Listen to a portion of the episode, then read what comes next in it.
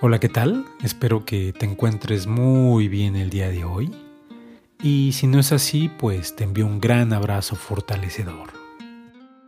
El día de hoy haremos un gran viaje para esclarecer una de las mayores disputas del origen de la bicicleta. Así que, a pedalear. Al andar en bicicleta ocurren un montón de cosas extraordinarias. Conocemos, fraternizamos, nos sentimos libres, apreciamos más la vida y al mismo tiempo vamos dejando huellas en el camino que servirán de guía para los ciclistas del futuro. Para los ciclistas del futuro. En este podcast, en este podcast te contaré algunas de esas cosas extraordinarias que suceden al andar en bicicleta. De aventuras, de historias, de libros, de viajes y de experiencias que cambiaron mi forma de ver la vida. Yo soy Víctor Reyes y seré tu compañero de viaje en esta aventura, en esta aventura,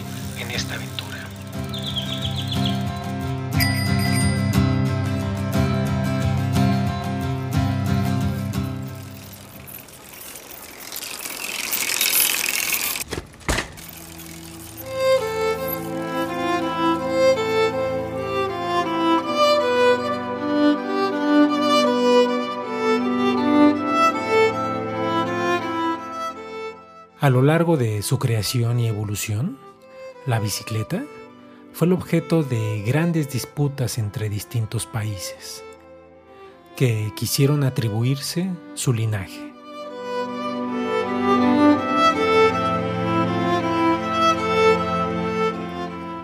Chinos, italianos, franceses, rusos y alemanes constituyeron poderosas historias que plasmaron en libros y periódicos y hasta en estudios historiográficos.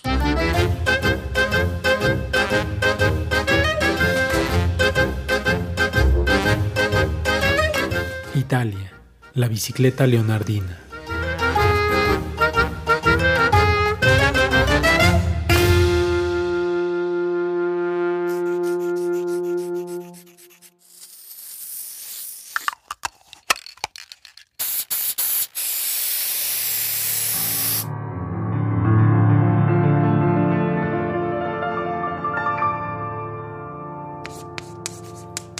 El mago había logrado imaginar uno de los mayores inventos que se hayan creado. Justo se le ocurrió cuando estaba pintando uno de los encargos artísticos más complejos de su vida, la batalla de Anghiari. El maestro demostró desde entonces que la inspiración llega justamente en la labor del quehacer, en el hacer, del intentar y fallar del intentar y fallar, intentar y acertar.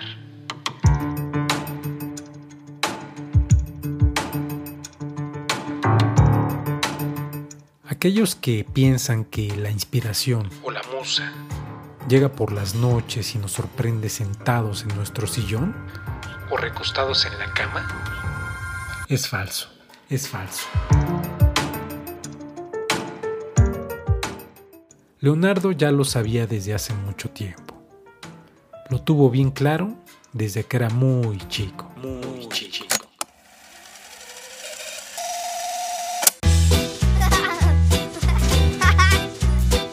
La infancia del mago no dista mucho de lo que podría ser una típica historia de hijo ilegítimo o hijo bastardo. Por lo que se sabe de su nacimiento, ampliamente documentado y estudiado, su papá fue un próspero y joven muchacho de una rica familia muy respetada, que embarazó a una campesina, mamá del mago, de apenas 15 años de edad. Tanto la mamá como el papá del mago se presume que ya estaban comprometidos con otras personas. Y además, eran de diferentes clases sociales y por lo tanto no se podían casar. No se podían casar.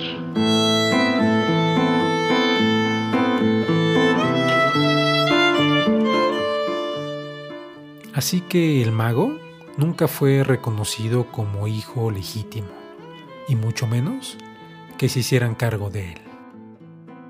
Quien se encargó de Leonardo desde el primer día de su nacimiento fue su abuelo paterno, Antonio. Antonio. El abuelo Antonio lo cuidó y protegió durante sus primeros cinco años de vida. Sin duda, los abuelos de hace 500 años eran igual de buena onda que los de este siglo XXI.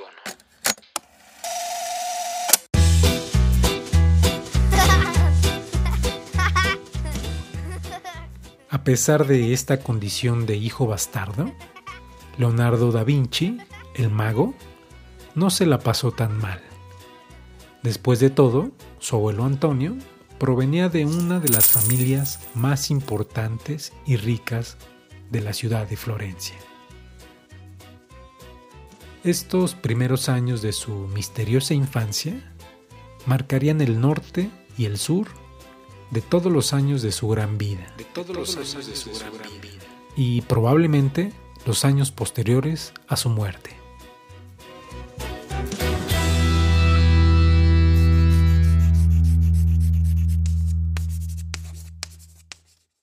Pero regresando al momento de genialidad del mago, el invento que había logrado concebir, justo cuando estaba pintando la monumental batalla de Anyari, fue la bicicleta. Fue la bicicleta.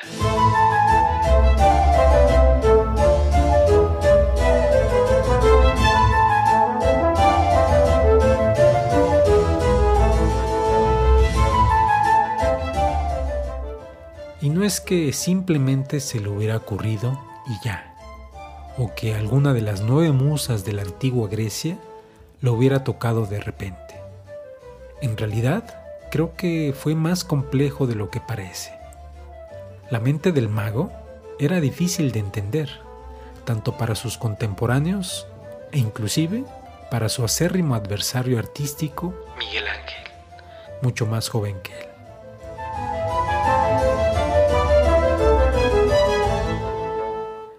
La mente del mago al parecer funcionaba de tal manera que cuando estaba en pleno desarrollo de un proyecto, es decir, con las manos en la masa, en este caso pintando una gran obra, su mente estaba en otro plano, trabajando otros proyectos, todo al mismo tiempo. Probablemente por eso nunca terminaba sus obras. Algunos de estos proyectos, Ideas, procesos, soluciones, observaciones, obsesiones, fijaciones, perversiones, compulsiones. etc., los apuntaba con gran detalle en sus bitácoras, genialmente dibujadas como nadie, Como nadie. Los bocetos de la bicicleta de Leonardo no fueron la excepción. El mago había logrado combinar todos sus conocimientos artísticos y científicos para plasmar los bocetos de la primera bicicleta del mundo. Al menos en papel.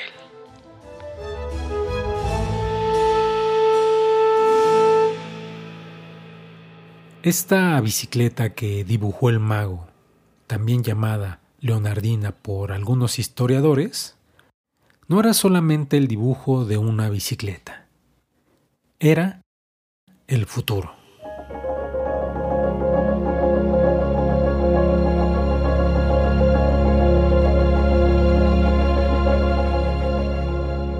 Así es, el mago, o más bien dicho, magazo, se adelantó casi 400 años de historia evolutiva de la bicicleta, pasando por encima de cinco generaciones de inventores de distintas nacionalidades, Von Drais, Macmillan, James Starley, entre los más conocidos. Además de esto, la bicicleta de Leonardo da Vinci resguardaba proporcionalmente las medidas del cuerpo humano, basados en sus estudios previos del hombre de Vitruvio. Sí, la famosa imagen del ser humano que se encuentra con las manos y los pies extendidas alrededor de un círculo. y por si fuera poco, la bicicleta del mago también contaba con un sillín, Pedalera dirección en el volante y hasta transmisión de cadena.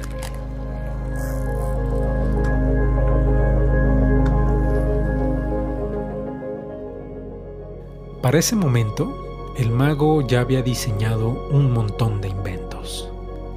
desde objetos comunes de la vida cotidiana, máquinas de trabajo, máquinas de guerra, máquinas voladoras y hasta trajes submarinos.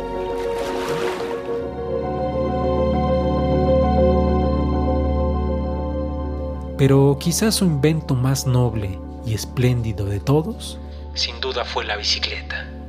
A sus 51 años de edad, Leonardo da Vinci probablemente había alcanzado tal plenitud de conocimiento y sabiduría que se dio cuenta que ni las máquinas de guerra, ni las máquinas de trabajo, ni las máquinas voladoras, ni submarinas, ni tampoco las grandes obras maestras artísticas que realizó iban a ser suficientes. Se dijo a sí mismo el mago. Falta algo más. Algo que le permita al ser humano sentirse pleno en este mundo cada vez que lo necesite, a su ritmo, en su tiempo y en cualquier circunstancia. Una máquina en la cual la persona que la use sea también su propio motor. Y el mago diseñó la bicicleta entre los años 1503 y 1505. Poco más de 500 años.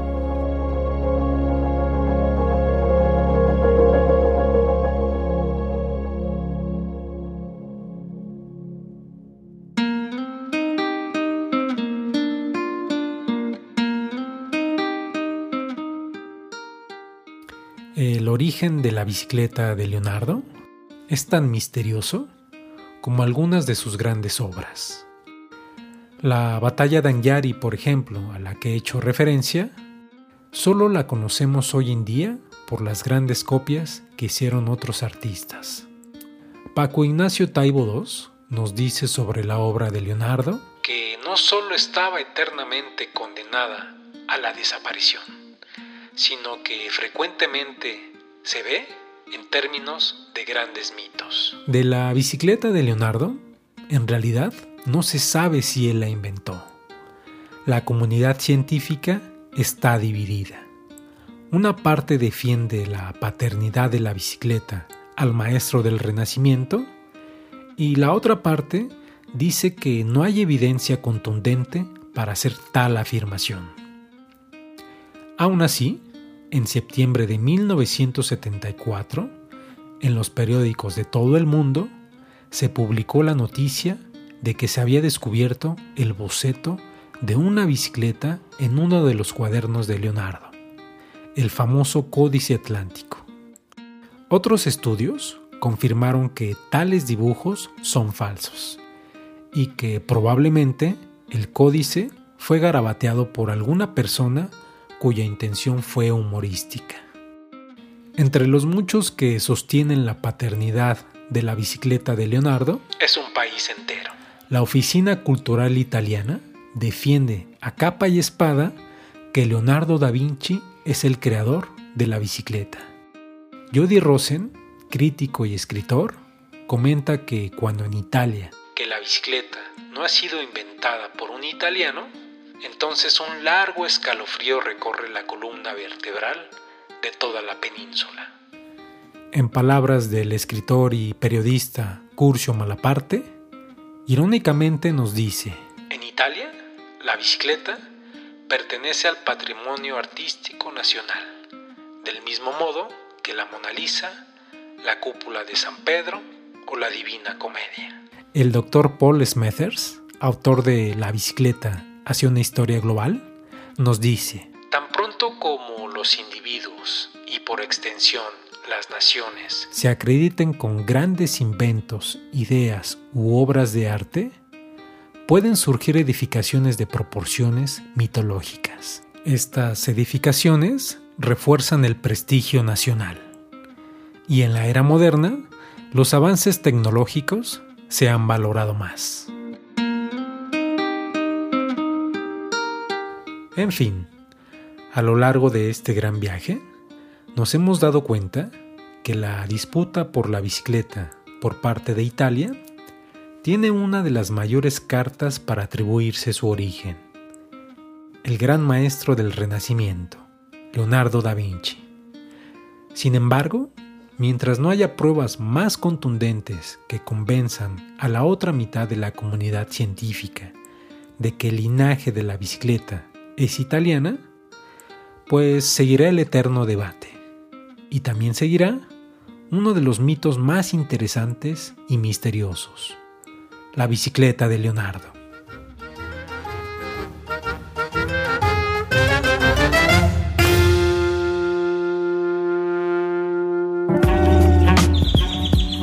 El andar en bicicleta es una producción independiente. La idea, guion, voz y producción son de quien te habla, Víctor Reyes. Todos los episodios los encontrarás en la web El Andar en Bicicleta. Y si te gustó este podcast, no olvides suscribirte y compartirlo. No olvides suscribirte y compartirlo. Y bueno, pues hemos concluido esta ruta por el día de hoy.